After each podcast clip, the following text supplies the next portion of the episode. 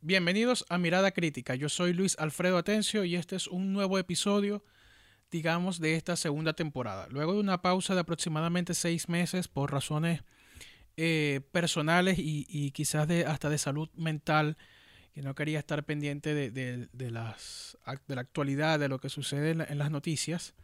Sin embargo, obviamente hay un tema que eh, de igual forma eh, llamó mi atención y me mantuvo ocupado revisando todo lo que sucedía. Y por supuesto es de las elecciones presidenciales del 3 de noviembre del año 2020. Ocurrieron eh, diversos hechos y aunque sé que ha pasado algún tiempo, ya han pasado aproximadamente cinco meses, cuatro o cinco meses, eh, hay un tema que aún no se ha dilucidado y es sin duda el tema del supuesto fraude electoral. Primero vamos a revisar una, eh, voy a hacer una pequeña quizás cronología de los hechos para irnos eh, adentrando e ir haciendo los comentarios respectivos. Primero, el presidente Trump eh, advierte de la posibilidad de un fraude electoral en las elecciones.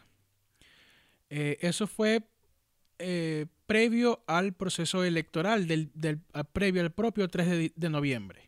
Luego de las elecciones, Trump denuncia que se ha, fraguado ese eh, fraude electoral en varios estados del país y eh, comienzan a surgir en las redes sociales algunas evidencias de eh, irregularidades, como videos y fotos de donde supuestamente hay un mayor número de votos que de votantes inscritos, boletas de votos ausentes y por correo, etcétera.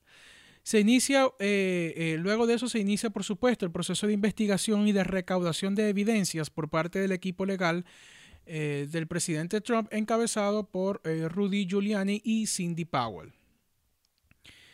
También a la vez que se inicia este proceso de, digamos, de investigación por parte del equipo legal, también inicia entonces el proceso de, al unísono, entre los medios de comunicación los principales medios de comunicación del país y las redes sociales un veto o una censura a eh, el presidente Donald Trump y aquellas y aquellas personas quienes eh, de alguna manera estaban denunciando o anunciando que había un que había ocurrido un fraude en las elecciones.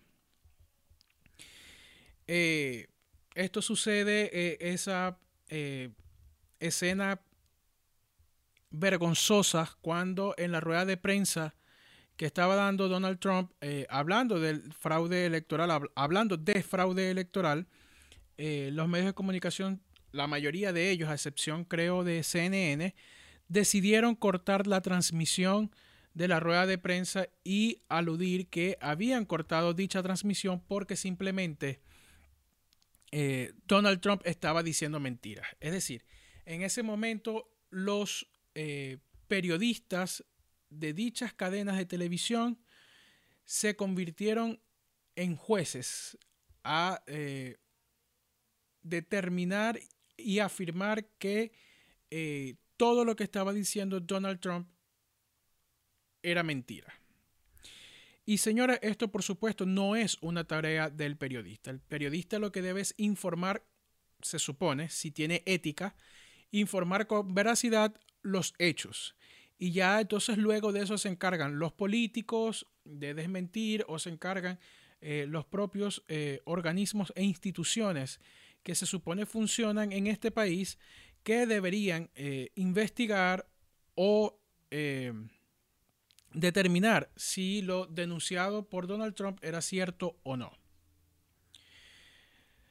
Por supuesto, en las redes sociales también eh, se suman a la tarea de censurar al poner coletillas en las publicaciones de Trump y de todo aquel que hiciera referencia a un fraude electoral. Y además, limitando la posibilidad de darle like o de compartir dichas publicaciones. De esta forma ya se comienza a eh, limitar el derecho a la libertad de expresión y de pensamiento que tienen los ciudadanos de los Estados Unidos.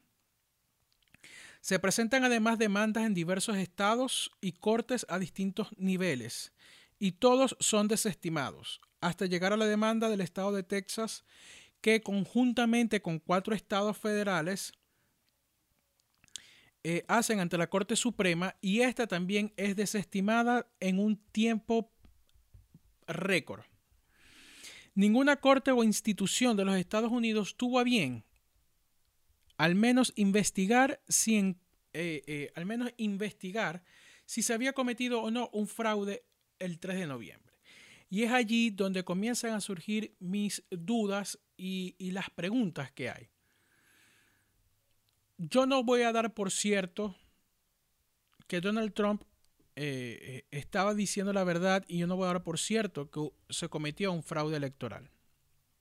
Ahora bien, si hay dudas si se han denunciado y presentado eh, evidencias de ciertas irregularidades, aunque no se hayan presentado todas las evidencias, al menos al público, ¿por qué las cortes encargadas de eh, este proceso no se eh, decidieron a realizar el proceso de investigación, a llevar un juicio y simplemente, ok, usted está denunciando que hay un fraude electoral, evacúe sus pruebas y vamos a ver si es cierto o no lo que usted dice.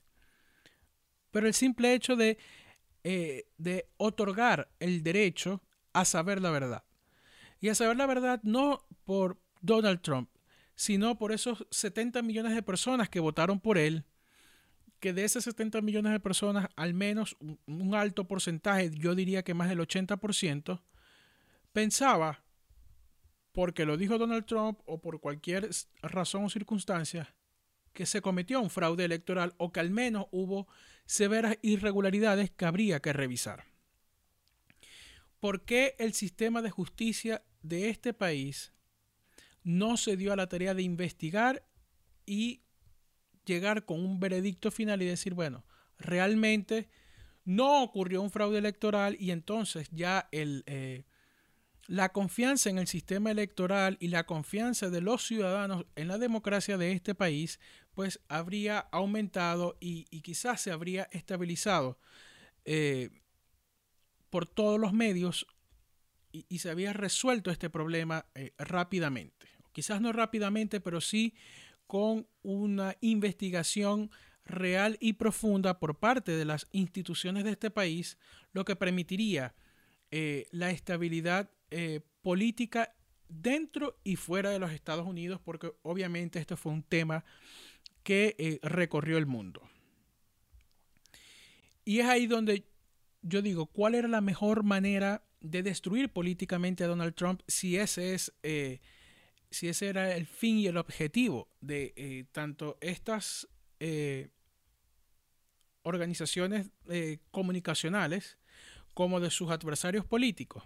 Pues simplemente, si las elecciones fueron limpias como se asegura, como ellos aseguran que fue, simplemente lo que tenían que hacer es darle más libertad a Trump para hablar. Mire, yo te voy a invitar a esta entrevista, te voy a entrevistar, te voy a preguntar, dame las pruebas, vamos a hacer el proceso de investigación en las cortes y qué tan sencillo era de decir, luego ante el mundo se hizo un riguroso proceso de investigación y los resultados fueron que no hubo fraude electoral, que hubo unas elecciones limpias, que hubo ciertas irregularidades que fueron resueltas y que no afectaban eh, el resultado de las elecciones.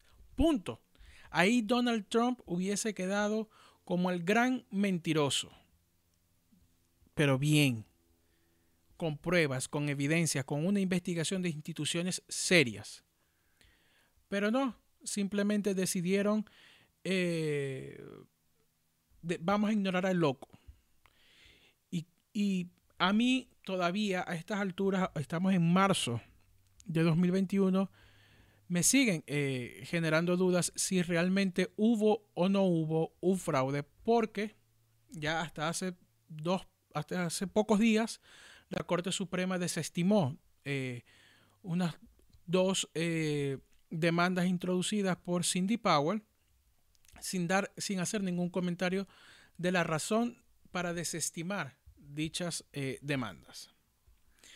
Luego eh, llegamos al 6 de enero, cuando en un grave error que cometió Donald Trump de convocar a un meeting en las calles de Washington, D.C. y digo que cometió un gran error por el hecho de que eso abrió las puertas para cualquier cantidad de cosas, permitir que se hayan infiltrado personas, eh, permitir que se hayan infiltrado vándalos para generar caos en la ciudad y por supuesto achacarles todos esos caos y todos esos destrozos a Donald Trump como efectivamente ocurrió. Y digo como efectivamente ocurrió porque eh, vi y escuché un testimonio eh, de un venezolano que estuvo presente allí, que él asegura que vio con sus ojos cuando un autobús llegó antes de que finalizara el meeting de Donald Trump y se bajaron cierto número de personas, decenas de personas, y se fueron directamente al Capitolio a eh, comenzar a, las revueltas, a comenzar a agitar a la gente para que ocurriera lo que allí ocurrió. Realmente, eh, eh, y de, hecho, realmente fue algo súper vergonzoso lo que ocurrió en el Capitolio. Eh, pero nuevamente, lo que ocurrió devino de un gran error cometido por Donald Trump al hacer esa convocatoria. De haber sido yo, yo no lo habría hecho, o al menos no en Washington, D.C. Por esa razón que acabo de dar, que simplemente estuvo como dirían los colombianos, le dio papaya para que hicieran lo que quisieran y le achacaran todas las culpas a él. Ya luego, eh, los descaros en la ejecución de lo que parece ser un plan orquestado, donde las redes sociales deciden unilateralmente suspender las cuentas de Donald Trump, que aún era el presidente de los Estados Unidos, y de sus más cercanos colaboradores, hasta llegar al punto eh, que Google, Apple y Amazon bloquean y sacan de la red por completo a la aplicación Parler porque simplemente se negaba a seguir las directrices de la censura. Ya luego esto entonces se llega a un punto de eh, se está coartando el derecho a la libertad de expresión o simplemente las empresas privadas tienen eh, su derecho de admisión, por así decirlo, y tienen la potestad de decidir quién utiliza o no sus, eh, sus plataformas o sus, a través de sus plataformas. Y aunque efectivamente son empresas privadas, pero estas empresas privadas actualmente, lo que son las redes sociales, las Big Tech, ejercen un servicio público que por lo tanto se eh, convierte en un espacio público porque es el espacio que eh, en sus inicios se supone que era por excelencia el espacio ideal para la libertad de expresión. Luego, eh, unos días después, en Uganda, eh, el gobierno de Uganda decide que va a censurar el, el acceso a Twitter por eh, ciertas razones han amenazado con bloquear Twitter y Facebook y ahí entonces sí sale Twitter a decir que se estaba coartando el derecho a la libertad de expresión de los ugandeses eh, para utilizar sus plataformas. Es exactamente lo mismo. Se estaba coartando el derecho a la libertad de expresión no solo del presidente de los Estados Unidos y de sus colaboradores, sino de todo aquel que por una u otra razón afirmaba, intuía o preguntaba si había ocurrido o no un fraude electoral en los Estados Unidos. Pero luego, sorpresivamente, el 4 de febrero del año, de, este año, del 2021, sale un artículo en la revista Times eh, que lo titulan la historia de la conspiración para salvar la elección, la elección del año 2020. Y ahí entonces dice uno, aquellos que hablaban, eh, que decían que había una eh, teoría de conspiración en contra de Donald Trump, estaban realmente hablando de una teoría o era simplemente una eh, realidad. Trump el 2 de diciembre, y, esto lo, lo dice la revista Times en su artículo, dijo, todo fue muy, muy extraño. A los pocos días de las elecciones fuimos testigos de un esfuerzo orquestado para ungir al ganador, incluso todavía cuando se estaban contando muchos estados clave. Y afirma Time, en cierto modo, Trump tenía razón. También en ese artículo dicen, una camarilla bien financiada de personas poderosas que abarcan industrias e ideologías que, trabajan juntas detrás de escena para influir en las percepciones, cambiar las reglas y leyes, dirigir la cobertura de los medios y controlar el flujo de información. Que trabajan detrás de escena para influir en las percepciones. Cuando tú intentas influir en la percepción de un elector, de un ciudadano, y ahí se está cometiendo, si no lo quieres llamar un fraude electoral, al menos una grave irregularidad, porque estás trayendo, estás intentando y lograste influir en muchas personas a través de una masiva campaña mediática en los medios de comunicación convencionales y en las redes sociales. También afirma, consiguieron que los estados cambiaran los sistemas de votación y las leyes y ayudaron a asegurar cientos de millones en fondos públicos y privados. Reclutaron un ejército de trabajadores electorales y consiguieron millones que y consiguieron que millones de personas votaran por correo por primera vez. A medida que avanzaba el 2020, se extendió al Congreso, Silicon Valley y los poderes públicos de la nación. Y aquí esta parte que me parece bastante escandalosa. La primera tarea era reformar la infraestructura electoral de Estados Unidos en medio de una pandemia. La pandemia, según ellos, fue la excusa ideal para generar estos cambios en las leyes y en los procesos eh, de cómo se iba a ejecutar y a realizar las elecciones en los Estados Unidos. Y entonces allí surge la duda. Este virus que ha atacado a la humanidad fue realmente algo espontáneo, algo que fortuitamente ocurrió, o fue algo preparado ya eh, ah, no me vayan a llamar eh, conspiranoico ni teórico de la conspiración, porque muchas personas lo llamaron así por el proceso electoral y estos mismos eh, se delataron al llamar la conspiración para salvar las elecciones. Bueno, tanto es así que la Fundación Chan Zuckerberg, que es la esposa de Mark Zuckerberg, aportó 300 millones de dólares supuestamente para la compra de mascarillas, guantes y geles antibacteriales para los eh, trabajadores electorales.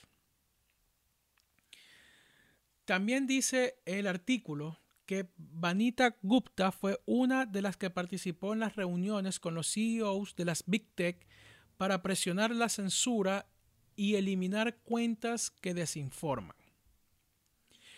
Pero no solo eso, sino que casualmente esta Vanita Gupta ha sido nominada por Joe Biden para ser fiscal general adjunto.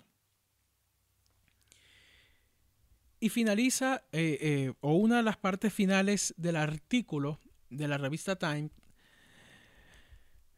dice que el ahora desaparecido sitio web del grupo Protect the Results, protege los resultados, tenía un mapa con una lista de 400 manifestaciones postelectorales planificadas, que se activarían por mensajes de texto el 4 de noviembre. La izquierda estaba lista para invadir las calles. Es decir, que si los resultados de la elección no eran lo que ellos esperaban o lo que ellos querían o lo que ellos habían planificado, ellos estaban dispuestos a incendiar el país por los cuatro costados, ya tenían preparadas más de 400 manifestaciones, ya planificadas, ya con la gente lista eh, eh, para salir a las calles. Y ya sabemos cómo son ese tipo de manifestaciones. Ahora bien, y ya para finalizar, eh, este tema de la censura, que no solo censura a, Donald Trump, sino que es censura a millones de ciudadanos en los Estados Unidos. Se han suspendido y eliminado cientos y miles de cuentas, tanto en Twitter, eh, principalmente en Twitter, eh, de aquellas personas eh, especialmente que tienen, digamos, una tilde conservadora. Pero esto también ha llegado a las universidades y se conoció hace poco que en la Universidad Estatal de Nueva York un alumno fue eh, suspendido por publicar unos videos en su cuenta de Instagram. Vamos a ver eh, la noticia.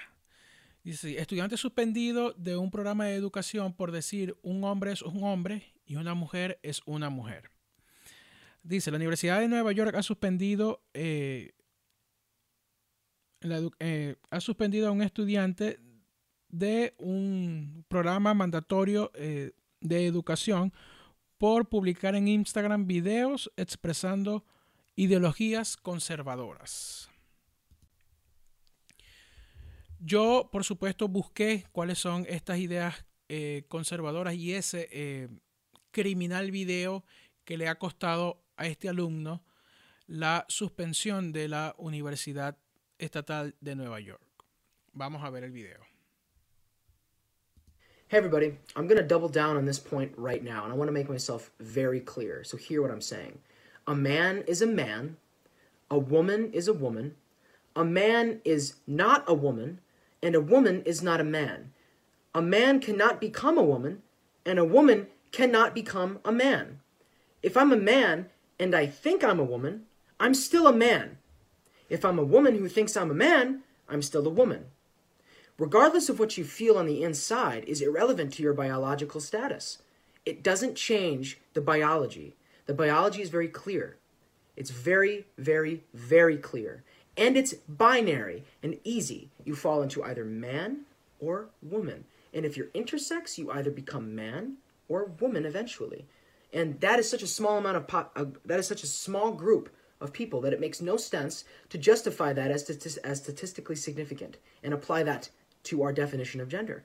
It wouldn't make any sense. Bueno, yo de verdad no veo nada eh, alarmante ni del otro mundo. Fueron unas declaraciones eh, donde simplemente creo que estaba dando una clase extremadamente básica de biología. Bueno, por ese simple, eh, por ese simple video y por esa declaración, este muchacho ha sido suspendido de la Universidad Estatal de Nueva York y eh, en las noticias eh, dicen que el rector de dicha universidad ha expresado que para que el joven pueda volver a la universidad tiene no solo que pedir perdón, sino eliminar todas esas publicaciones de Instagram donde tienen la promoción de ideas conservadoras. Señores, la guerra cultural que se está viviendo en estos momentos es abrumadora. Ya hasta han llegado al punto no solo de censurar al presidente de los Estados Unidos, sino de eh, coartarle el derecho a la educación a un joven estudiante por expresar sus ideas. Nos vemos en un próximo episodio.